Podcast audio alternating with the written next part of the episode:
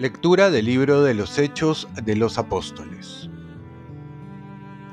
En aquellos días, el sumo sacerdote y los de su partido, la secta de los saduceos, llenos de envidia, mandaron arrestar a los apóstoles y meterlos en la cárcel común. Pero por la noche el ángel del Señor les abrió las puertas de la celda y los sacó fuera, diciéndoles, vayan al templo y enseñen al pueblo todo lo referente a esta nueva vida. Entonces ellos entraron en el templo al amanecer y se pusieron a enseñar. Llegó entre tanto el sumo sacerdote con los de su partido, convocaron el Sanedrín y el pleno de los ancianos israelitas y mandaron por los presos a la cárcel. Fueron los guardias, pero no los encontraron en la celda y volvieron a informar. Hemos encontrado la cárcel cerrada, con las barras echadas, y a los centinelas guardando las puertas, pero al abrir, no encontramos a nadie adentro. Al oír esto, el jefe de la guardia del templo y los sumos sacerdotes no atinaban a explicarse qué había pasado con los presos. Uno se presentó avisando, los hombres que ustedes metieron en la cárcel están ahí en el templo y siguen enseñando al pueblo. Entonces, el jefe de la guardia salió con sus ayudantes y los trajeron, sin emplear violencia, por miedo a que el pueblo los apedrease. Palabra de Dios. Salmo responsorial. Vayan por todo el mundo y proclamen el Evangelio. Alaben al Señor todas las naciones, aclámenlo todos los pueblos. Vayan por todo el mundo y proclamen el Evangelio. Firme es su misericordia con nosotros, su fidelidad dura por siempre. Vayan por todo el mundo y proclamen el Evangelio. Lectura del Santo Evangelio según San Juan.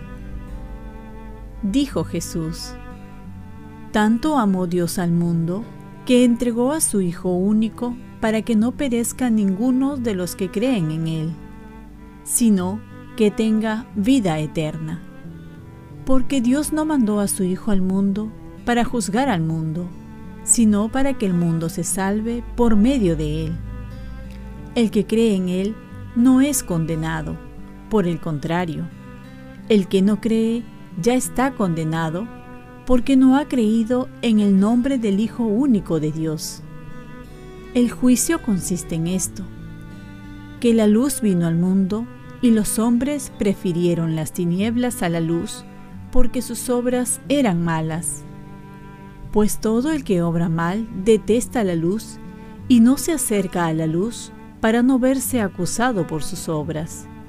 En cambio, el que obra el bien conforme a la verdad se acerca a la luz para que se vea que sus obras están hechas según Dios. Palabra del Señor. Paz y bien. El gran pecado del hombre es rechazar el amor de Dios. En medio de todas las sagradas escrituras, hay una frase que impacta.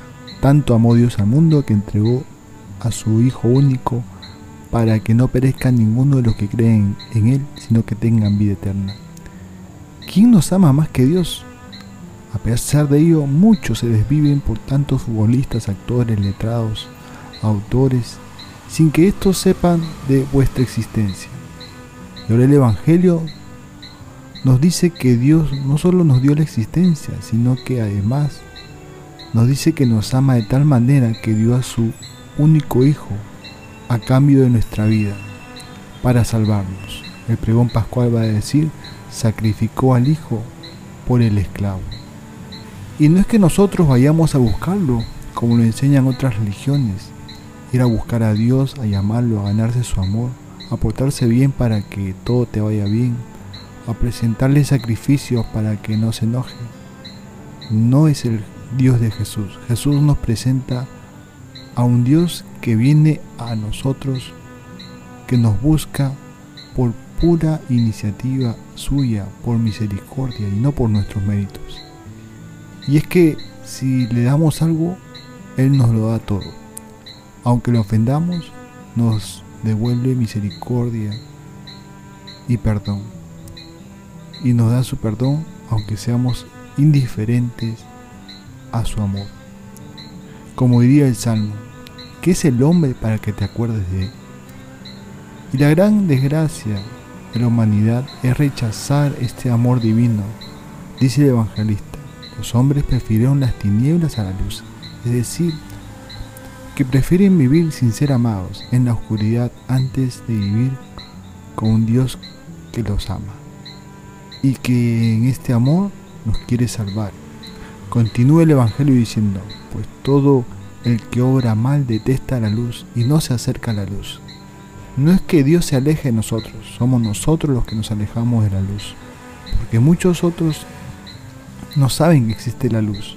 Otros se acostumbran a vivir en la oscuridad creyendo que la luz no es para ellos. Otros creen que no son dignos de la luz. Por ello, nuestra gran misión es ser portadores de esta luz de Cristo con nuestras palabras, con nuestras acciones, para que muchos se acerquen a la luz del Señor, para que dejen la oscuridad y de esta manera puedan vivir en la luz de Cristo a través de la fe. Oremos. Virgen María, ayúdame a vivir en la luz de Cristo para ser la luz para los demás y esta luz nos lleve siempre en el Señor. Ofrezcamos nuestro día. Dios Padre nuestro, yo te ofrezco toda mi jornada en unión con el corazón de tu Hijo Jesucristo, que siga ofreciéndose a ti en la Eucaristía para la salvación del mundo. Que el Espíritu Santo sea mi guía y mi fuerza en este día, para ser testigo de tu amor. Con María, la Madre del Señor y de la Iglesia, te pido por las intenciones del Papa. Con San José Obrero te encomiendo mi trabajo y mis actividades de hoy para que se haga en mí tu voluntad. Y la bendición de Dios Todopoderoso, Padre, Hijo y Espíritu Santo, descienda sobre ti. Cuenta con mis oraciones que yo cuento con las tuyas y que tengas un santo día.